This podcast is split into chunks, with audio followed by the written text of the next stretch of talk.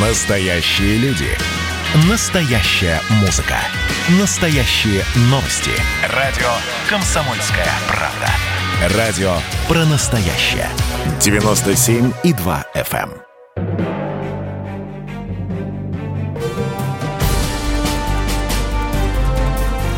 Однажды в Советском Союзе. Невероятная история Михаила Горбачева. Аудиоверсия книги Николая Андреева. Читает Владимир Левашов. Семья – это его убежище. Любящая жена, преданная дочь, обожающие его внучки. Если бы не партийная судьба Михаила Сергеевича, то его можно было бы назвать счастливейшим из людей. Однако судьба распорядилась иначе. Страшно ему было идти одному по пустынной дороге, затыкая уши от криков «Ты не прав, твоя дорога никуда не ведет, ты наивен в своем никому не нужном упорстве». Михаил Сергеевич и Раиса Максимовна были одиноки всю свою семейную жизнь – хотя внешне казалось, что они окружены толпой друзей. В Ставрополе собирались часто у кого-то на квартире, но чаще на природе.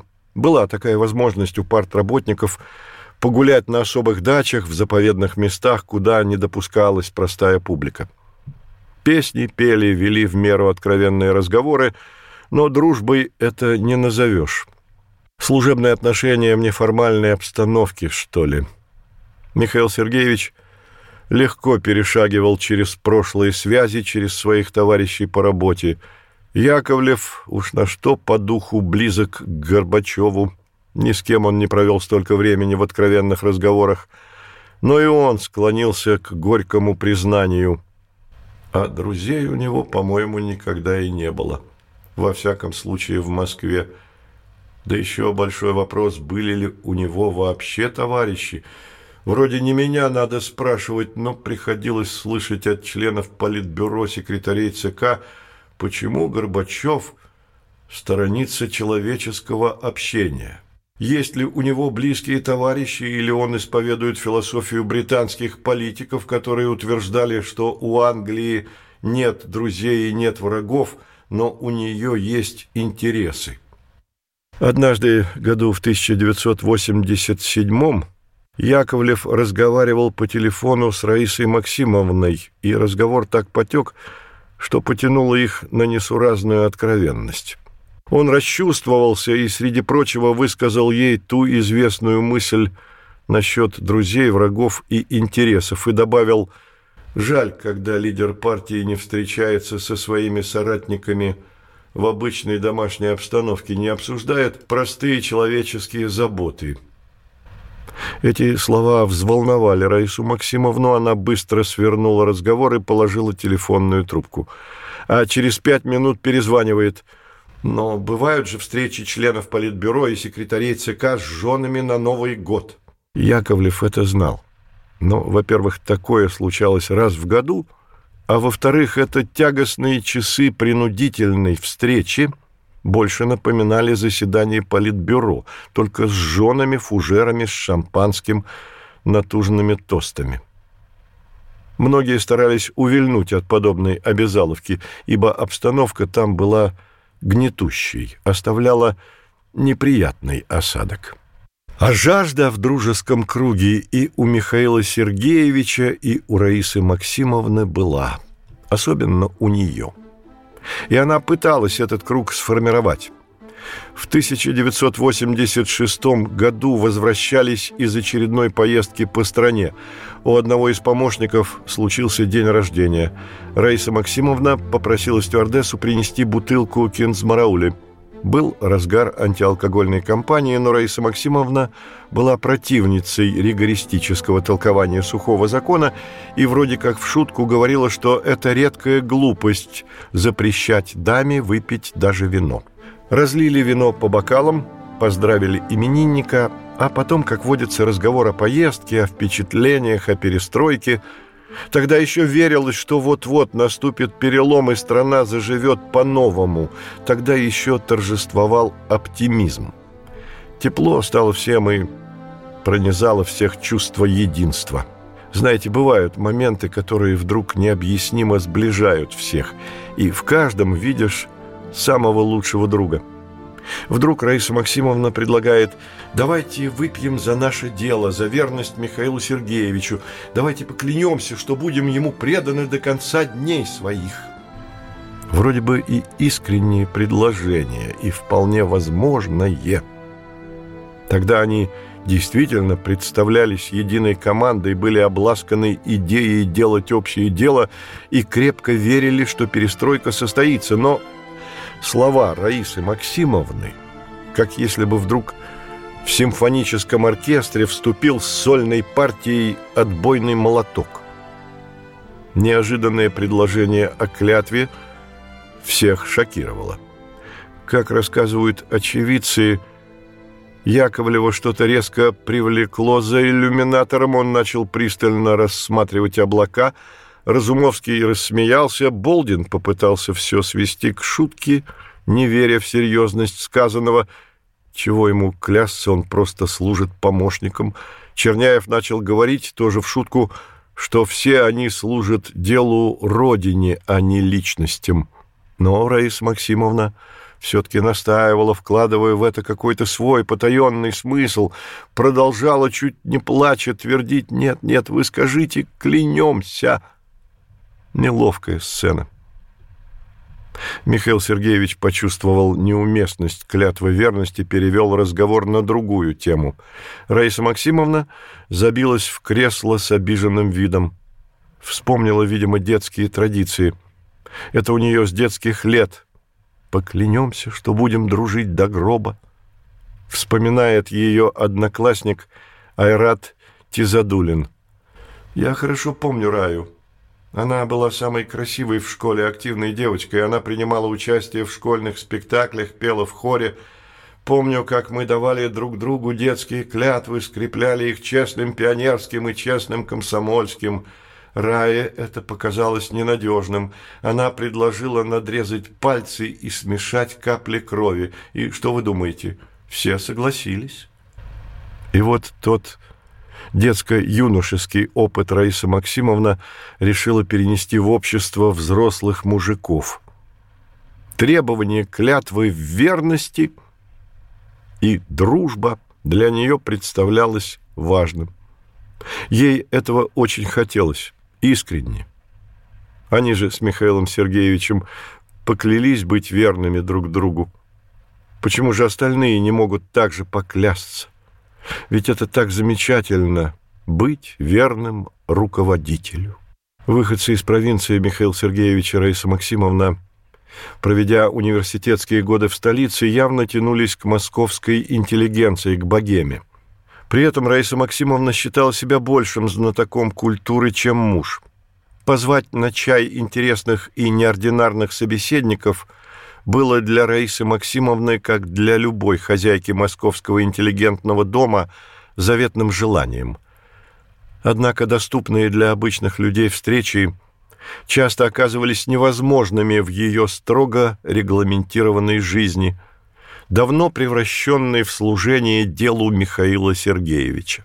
Поэтому, чтобы собрать свой дружеский круг, Раисе Максимовне приходилось дожидаться очередной зарубежной поездки, и тогда долго засиживались гости не у нее дома, а в официальных резиденциях, где поселяли читу Горбачевых.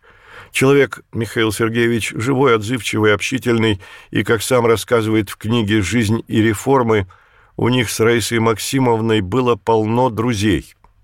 В чем он то ли добросовестно заблуждался, то ли принимал желаемое за действительное. Свидетельствует Андрей Грачев, бывший пресс-секретарь Михаила Сергеевича.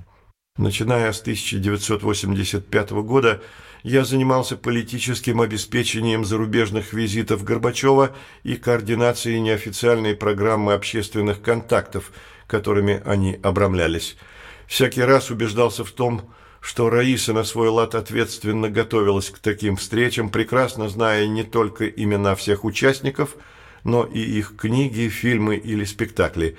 И все-таки главной темой разговоров на подмосковных зарубежных вечерах Горбачевых было не светско-салонное общение, а озабоченность дальнейшей судьбой России. Бурные традиционные споры российских интеллигентов затягивались за полночь, пока хозяйка, взяв за руку президента, не напоминала «Михаил Сергеевич, завтра рабочий день, всем надо отдыхать». Центром общения всегда был Михаил Сергеевич. Есть в его натуре притягательность, вызывает он доверие. Воротников четко это прочувствовал – Уместно сказать о манере Горбачева вести доверительный разговор. Создается полная иллюзия откровенности, настоящего товарищества, стремление посоветоваться, узнать мнение собеседника. Я долго находился в плену такого товарищества. Верил в искренность отношения ко мне и отвечал взаимностью. Восхищался его способностью приблизить к себе, покорять своим обаянием – Воротников лишь много позже, приблизительно с середины 1987 года, особенно в 1988 году, понял, это была лишь имитация, видимость товарищества, дружбы. Михаил Сергеевич действительно нуждался в совете, в мнении собеседника, но лишь настолько, насколько это позволяло привязать партнера к своей идее, своей позиции. Читает Владимир Левашов. Академик Шаталин считал, что у Михаила Сергеевича не могло быть друзей и потому, что он завидует талантливым людям. Зависть – нехорошее чувство, неблагородное, но и академики ошибаются. Как-то не могу и сообразить, кому или чему мог завидовать Михаил Сергеевич. Михаил Сергеевич чужд семейственности, кумовства – Брежнев поставил в этом отношении рекорд, устроив на высокие посты всю свою родню, преданных сослуживцев по Днепропетровской области, Молдавии, Казахстану. Хрущев был поаккуратнее, но близких и земляков тоже пристраивал на хорошие должности. Михаил Сергеевич практически никого не притащил за собой из Ставрополья. Не ставил в назначениях на первый план личную преданность. Как-то помощник Михаила Сергеевича Георгий Хасроевич Шахназаров столкнулся в подъезде дома, где жили Горбачевы, с немолодым видным мужчиной, роста выше среднего, глаза черные, живые, черты лица правильные и до боли знакомые. Незнакомец протягивает руку. «Вы ведь Шахназаров?» «Да, а вы?» «Александр Сергеевич». «А дальше?» «Что дальше?» «Фамилия». «Ну, есть». Михаил Сергеевич, а я Александр Сергеевич. Тут до Шахназарова дошло. Перед ним брат шефа. Похож весьма. Единицы знали, что у Михаила Сергеевича есть брат. Он работал в Министерстве обороны, подполковник, и Михаил Сергеевич пальцем не пошевелил, чтобы сделать брата генералом, а это было очень просто, только намекни как не помогал выстраивать захватывающую дух карьеру зятю Анатолию, другим близким. Разумеется, Михаил Сергеевич заботился о близких, они обеспечены квартирами, проблем с путевками на отдых у них не было. Родственники Раисы Максимовны тоже были обеспечены. Многим, как Воротникову, казалось, что только конкретно с ним Михаил Сергеевич искренен. Был у меня приятель, вот кажется, что ближе, чем ты, у него человека нет, настолько он откровенен с тобой, как ценит твое мнение. А потом с печалью узнал, за спиной он о тебе несусветные гадости говорит. Яковлев вспоминает, как Михаил Сергеевич в разговоре с ним раздавал нелицеприятные оценки коллегам по политбюро и секретариату, но по наивности принимал их как проявление особого доверия к себе – держал эти оценки при себе. Но как-то случилось, что Яковлев в разговоре с Шеварднадзе упомянул о реплике Михаила Сергеевича в адрес одного из членов Политбюро. Министр иностранных дел охладил его. «Не обольщайся. И про тебя он говорит всякую чушь, и про всех других. У него это в характере». Яковлев размышляет по этому поводу – он умело скрывал за словесной изгородью свои действительные мысли и намерения. До души его добраться невозможно. Голова его – крепость неприступная. Мне порой казалось, что он и сам побаивается заглянуть в себя. откровенно поговорить с самим собой, опасаясь узнать нечто такое, чего и сам еще не знает или не хочет знать. Он играл не только с окружающими людьми, но и с самим собой. Михаил Сергеевич придерживался циничного правила прожженного политика. Наступает момент, когда с соратником, с другом, с верным помощником нужно расставаться. И он расставался. Потому еще комично прозвучал призыв Раисы Максимовны «Клянемся в верности». А он сам мог поклясться в верности к окружению. Смешно это и представить. В ЦК и других организациях было немало людей, ярких, сильных, образованных, свободомыслящих, которые с первого же дня, как Михаил Сергеевич стал генеральным секретарем, потянулись к нему.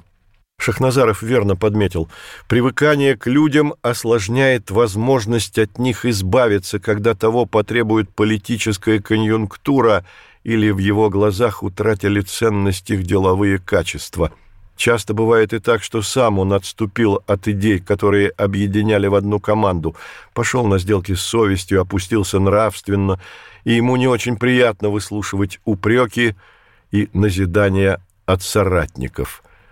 Но это судьба политика — быть одиноким.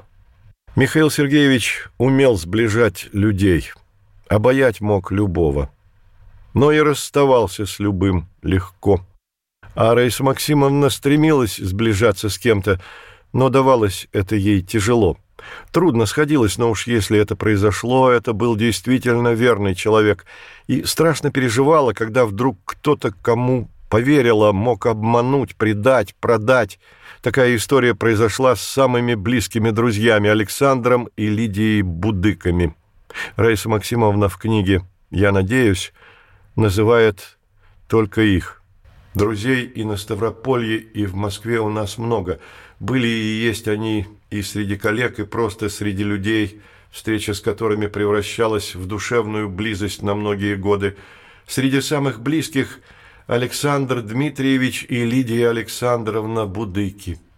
Сошлись они в Ставрополе. Он кандидат экономических наук, она врач-педиатр.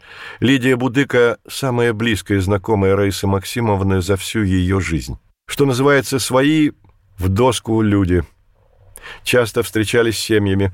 Разницы в чинах не ощущали. Если не все друг про друга знали, но очень многое. 25-летие свадьбы Горбачевых отмечали вместе в горах Кавказа. Михаил Сергеевич, став генсеком, перетянул Александра и Лидию в Москву. И тут поддерживали вполне тесные отношения. Но Раиса Максимовна все-таки не удержалась – стала демонстрировать друзьям свое интеллектуальное превосходство и раз от разу становилась нестерпимее. И однажды Лидия высказала Раисе Максимовне все, что думает о ней. Разрыв отношений. Полный. В любой стране должность номер один делает человека одиноким. В США на тему человеческого одиночества обитателей Белого дома написаны горы и горы исследований – об этом Нэнси Рейган хотела поговорить в первую встречу с Раисой Максимовной, в чем-то ее предостеречь, дать совет, но та не захотела слушать. Что уж говорить о советской системе, обрекавшей лидера страны на комфортабельную, но одиночную камеру в Кремле. Однако даже по этим меркам Михаил Сергеевич под конец пребывания у власти оказался феноменально одиноким человеком. Только трое верных помощников остались с ним – его вниманием завладели люди вроде Крючкова с идеологией катастрофы.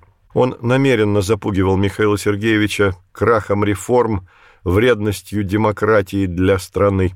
Шаг за шагом подталкивал его к мысли о неизбежности введения чрезвычайного положения и перехода к просвещенной диктатуре. Да и в отношениях с помощниками у Михаила Сергеевича не все гладко. Анатолий Черняев в первые годы очарован новым генсеком. Не было, наверное, у Михаила Сергеевича более верного чиновника, чем Черняев. И Михаил Сергеевич демонстрировал к нему расположение и полное доверие. Но вдруг, не то чтобы холодок в их отношениях, но, впрочем, лучше Черняева никто не расскажет, ему слово – Наши отношения изменились. Непосредственности в общении со мной было еще много. Он постуденчески делился своими впечатлениями о том, что читает, увлеченно размышлял вслух о стенограммах первых съездов партии после 1917 года, философствовал по общим проблемам бытия, но в отличие от прежнего уже не разговаривал на равных, когда я начинал что-то такое, с чем он все равно будет не согласен. Перебивал и безапелляционно излагал свое, давая понять, что дискуссия безнадежна. Черняев часто писал Михаилу Сергеевичу записки с предложениями, соображениями по разным вопросам. Это, казалось бы, странно, они виделись почти каждый день, к чему еще и писать. Но такая практика удобна для Михаила Сергеевича.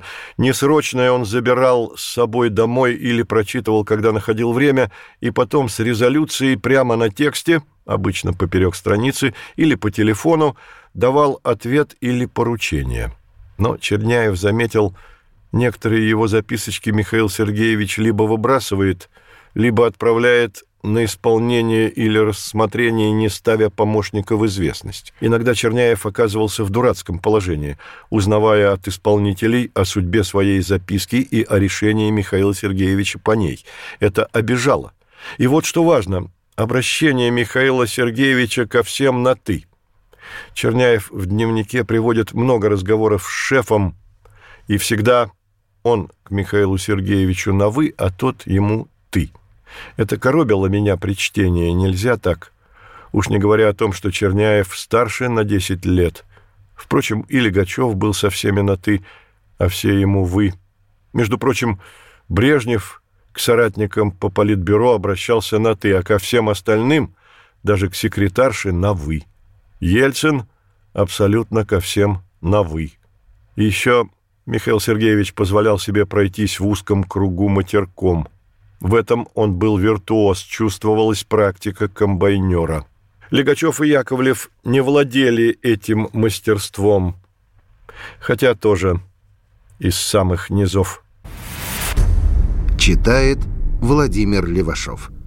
Драматическая и убийственная история с Болдиным.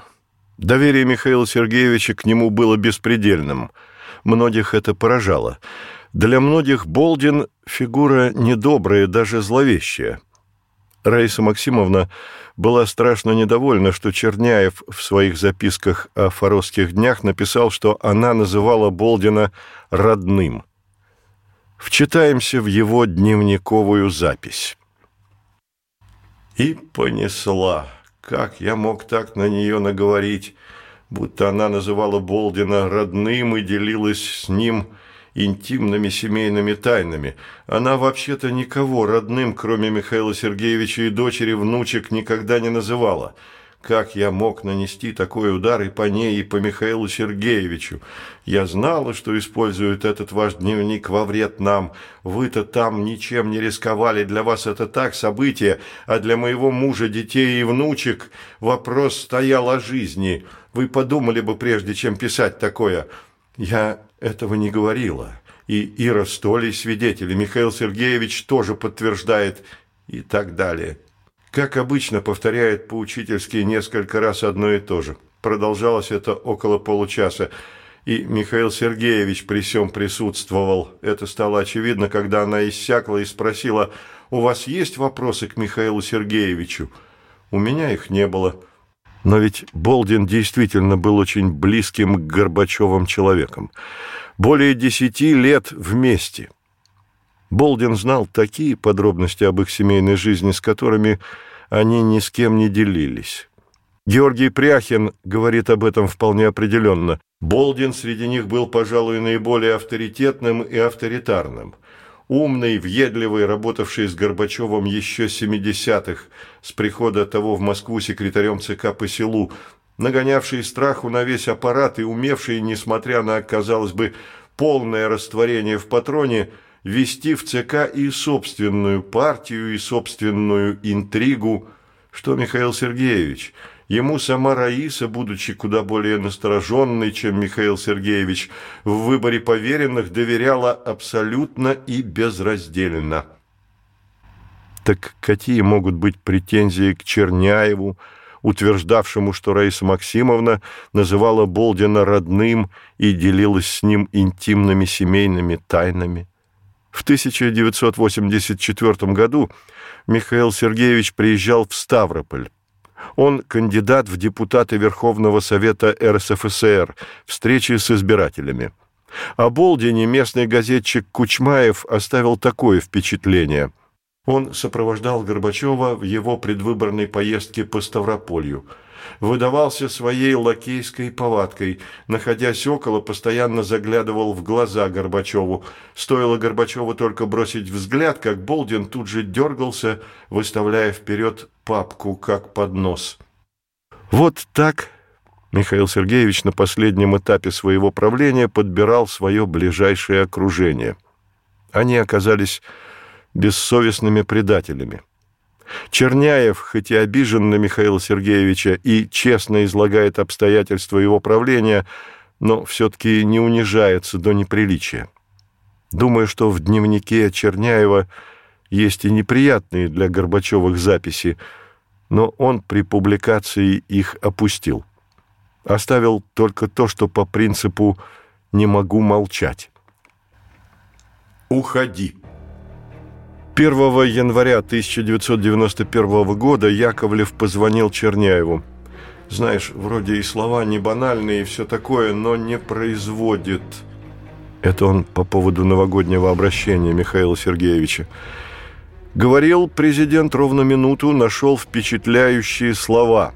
«Дорогие соотечественники, обращаюсь к вам в самый серьезный момент нашей истории – Страна, общество переживают кризис, который по глубине, по масштабам можно сравнить только с тем, что люди испытывали после Октябрьского переворота в 1917 году. Разруха, голод, брат на брата. Я долго и мучительно размышлял, какие меры предпринять, чтобы справиться с кризисом, и пришел к оригинальному выводу. У меня нет вариантов, чтобы вывести страну вас из тупика, в который сам и завел. Что не предпримешь, все плохо. Потому принял оптимальное в данной ситуации решение «ухожу в отставку».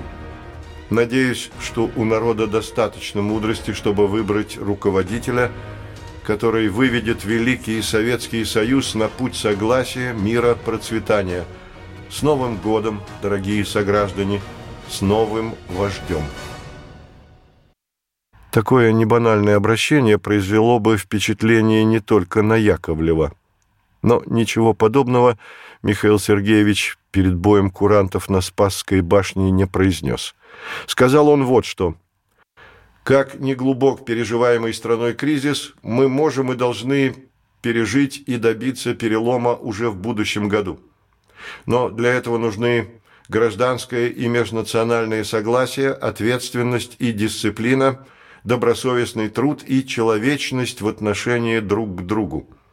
Пусть в 1991 году будут мир, согласие, благополучие в каждом доме. Пусть возродится к новой жизни наша отчизна. С Новым годом, дорогие сограждане! Где Александр Николаевич увидел небанальные слова? Нет ни одного, которое бы тронуло, проникло бы в сердце. Согласие, дисциплина, ответственность и другие подобные словеса кочевали из одной его речи в другую, из выступления в выступление, из беседы в беседу.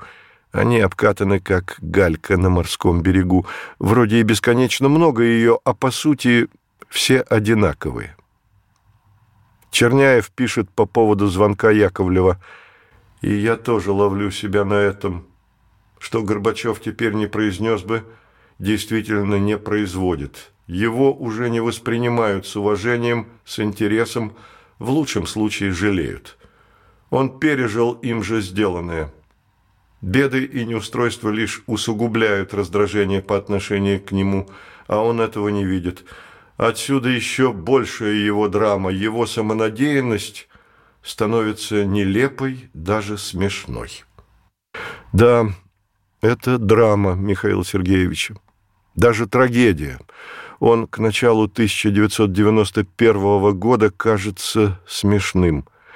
ведет себя неуверенно, заискивающе. Этот момент его политической жизни переломный. Все более заметно противоречие. Его мышление и поведение развивались в одну сторону, а реальные дела шли в другую. В начале своего правления Михаил Сергеевич обогнал время, сумел перешагнуть через самого себя, а затем уперся в изобретенные им догмы, и время убежало от него далеко вперед. Гласность и плюрализм, ускорение и правовое государство, реформы и программы – всего в избытке, но все это слова. Слова. А человек измеряет деятельность Михаила Сергеевича другим – уровнем зарплаты, возможностью купить товары, богатством стола. Как пронзительно прав Черняев. Михаил Сергеевич пережил им же сделанное. Потому самый удобный момент сойти с политической сцены. Пусть с запозданием, но уйти.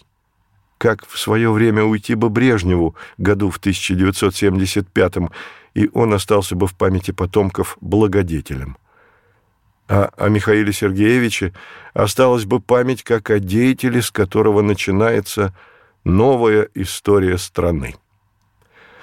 В обществе отношение к Михаилу Сергеевичу снисходительное. У некоторых он вызывает угрожающее раздражение, у какой-то части черную ненависть. Гребнев 17 января 1991 года заносит в дневник – Огромная тусовка в Союзе кинематографистов, цвет интеллигенции с требованием не больше, не меньше досрочных выборов нового парламента и президента. Аудитория настроена решительно. Гарри Каспаров с резкими словами в адрес Горбачева «Не верим ни на грош». За ним Юрий Афанасьев. Интеллигенция продала все, честь и совесть, купилась гласностью и поездками за границу. Но впечатление, что именно Афанасьев купился на поездке. Он в те годы не вылезал из-за рубежа. Пик известности Афанасьева – выступление на первом съезде народных депутатов. В дальнейшем его общественная деятельность померкла, измельчала, хотя дефицита в хлестких высказываниях, в погромных выступлениях он не испытывал. В Доме кино показали видео – солдаты-десантники избивают мирных литовцев. Танки, трупы.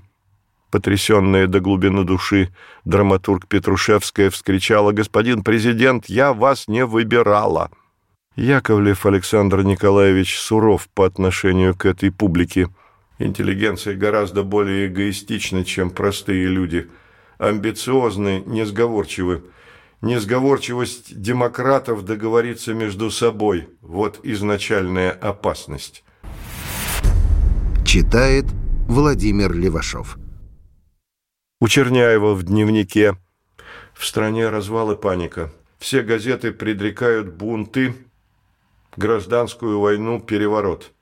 И почти каждое критическое выступление заканчивается требованием к президенту «Уходи». Западные газеты публикуют о нем статьи без прежнего восхищения, а скорее с жалостью, с сочувственными насмешками, как о неудачнике. И адовы проблемы экономики. Разразилась бюджетная война между союзным центром и российскими властями. Экономические связи в полнейшем расстройстве.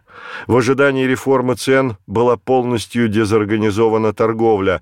Все с прилавков расхватывали со скоростью урагана. Даже в Москве нет хлеба. Слухи – это перед повышением цен, но ведь хлебом на месяц не запасешься. Резкое на грани обвального падения производства, сопоставимое по темпам с началом Великой депрессии на Западе в 1929 году. От привлекательного имиджа Михаила Сергеевича остались крошки – его рейтинг катился катастрофически вниз и пробил нулевую отметку. Даже доброжелательно настроенный к нему человек только и мог бросить «до перестроил». Михаил Сергеевич стал повторяться. В словах, в манере поведения, в поступках. Повторялся как политик, ходил по кругу одних и тех же пережеванных истин – социалистический выбор, демократизация, гласность, перестройка – Много позже Михаил Сергеевич скажет о Путине. Он начал заболевать той же болезнью, что когда-то и я. Самоуверенностью, считает себя заместителем Бога. Но как же много должно произойти событий, изменений в его судьбе, чтобы понять не Бога заместитель, а вполне земной человек, только вознесенный очень высоко. Михаил Сергеевич чуть ли не каждый день собирает Совет Безопасности. Состояние его взвинченное. Через 2-3 месяца кормить страну будет нечем. Ситуация 1927 года. Думайте, соберемся завтра, посмотрим, кто что придумает. А что тут придумаешь? Новое заседание Совета Безопасности. Проблема продовольствия, конкретно хлеб. Не хватает 6 миллионов тонн до средней нормы. Очереди за хлебом такие, как года два до этого за колбасой. Если не добыть где-то эти несчастные 6 миллионов тонн, то к июню наступит голод. Из республик – только Казахстан и едва-едва Украина сами себя кормят. Методика обсуждения на Совете Безопасности точь-в-точь, как на Политбюро. Нет подготовленных расчетов и предложений, потому в течение шести часов выясняли, что имеется на складах и откуда можно взять хлеб. Михаил Сергеевич с карандашом опрашивал, а министры путались в разноречивых данных. Подсчитывали валюту, просили кредиты, чтобы закупить хлеб за границей. Страна неплатежеспособна, кредиты никто не дает. Запад хладнокровно наблюдал за агонией Михаила Сергеевича и пальцем не пошевелил, чтобы оказать ему помощь. Посол Нидерландов в СССР Пит Бюэлда – когда его спросили, нужно ли оказывать финансовую поддержку Горбачеву, ответил «Считаю западную помощь нежелательной, непозитивной и даже вредной для Горбачева. Единственное, что Запад сейчас может сделать, так это конструктивными предложениями реагировать на явные желания советской стороны договариваться с нами, прежде всего в области разоружения». То есть Давать советы советам, как разоружаться, это всегда готово, но помогать выстоять Горбачеву деньгами увольте. Пусть выплывает сам. Михаил Сергеевич попросил Черняева составить письмо канцлеру Колю. «Гельмут, умоляю, помоги. Прикажи банкам открыть кредит, а также дать деньги вперед под заклад военного имущества, оставляемого уходящими из Германии советскими войсками». Какая унизительная ситуация. Надежда на президента Южной Кореи Родеу, тот обещал 3 миллиарда долларов кредита. Кувейт отказался дать деньги. Надежда на Саудовскую Аравию. Король Фейсал обещал подкинуть долларов в благодарность за поддержку в войне против Ирака. Михаил Сергеевич потерял контакт с обществом, с народом, с депутатами. Над ним потешаются в Верховном Совете, над президентом СССР. Что не выступление в парламенте, то мямлет, путается в словах, перескакивает с пятого на десятое. Помощники слушают трансляцию заседания по радио, пришли в ужас. Зачем он все это говорит? Перед кем мечет бисер? Медведев с горечью. Горбачев перегружен, обозлен, растерян. Яковлев, удрученный, сказал Черняеву, «Я окончательно убедился, что он исчерпал себя». Точнее не скажешь, исчерпал себя. И предательство, предательство. Предал Распутин своим выступлением на пленуме съезда писателей – Фалин отмежевался от близости с Михаилом Сергеевичем. Председательство у Малатовой, которую Михаил Сергеевич лично вписал в красную сотню народных депутатов, она истерично требует отставки Михаила Сергеевича за то, что развалил страну и пустил народ по миру. Черняев горестно недоумевает, что происходит. Совсем, что ли, он перестал ощущать, насколько испарилось его обаяние? Что же он так дает себя размазывать? Потому и дает себя размазывать по стенке, что растерял обаяние, уверенность. Газеты из демократического крыла из номера в номер. Президент пошел на сговор с правыми. Дал задний ход, переродился, переметнулся, предал идеалы перестройки. А правые газеты обвиняли его в предательстве, но иного рода – социализма, Ленина, партии. Радикальные журналисты с обеих сторон призывали к неповиновению и сопротивлению. Черняев в печали – не думал я, что так бесславно будет заканчиваться столь вдохновляюще начатое Горбачевым. Утомляют растерянность и беспорядочность в занятиях, спонтанность в делах, а главное – склонность верить своим и в конечном счете именно у них искать поддержку, у КПСС. В окружении Ельцина заговорили о российской армии, которая будет защищать суверенитет страны – но какой страны? От кого защищать?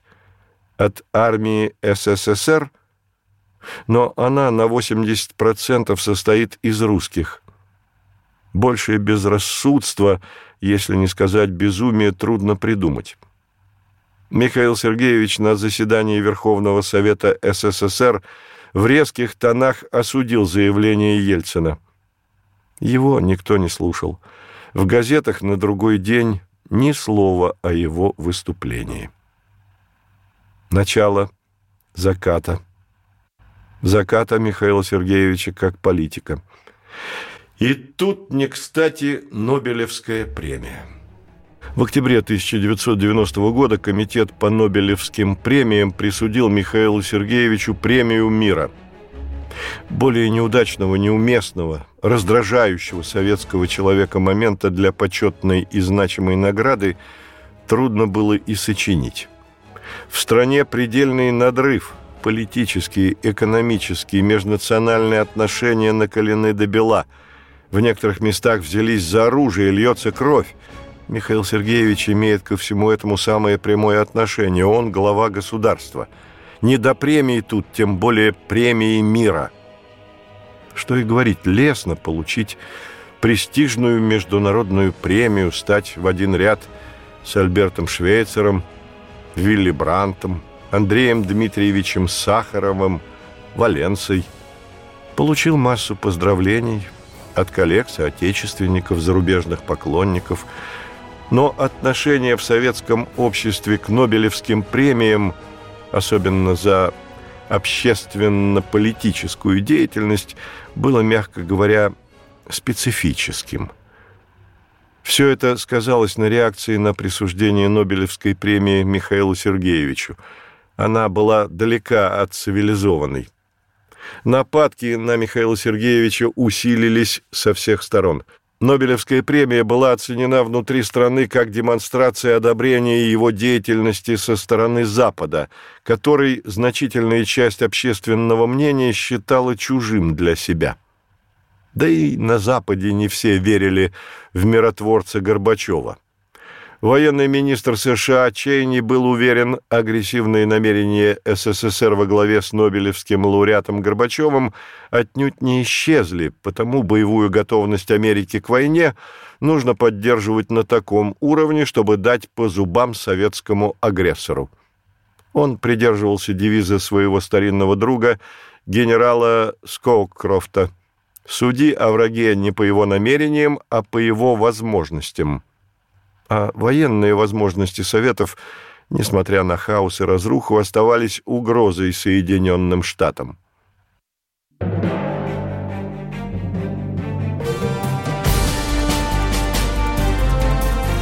Однажды в Советском Союзе. Невероятная история Михаила Горбачева. Аудиоверсия книги Николая Андреева.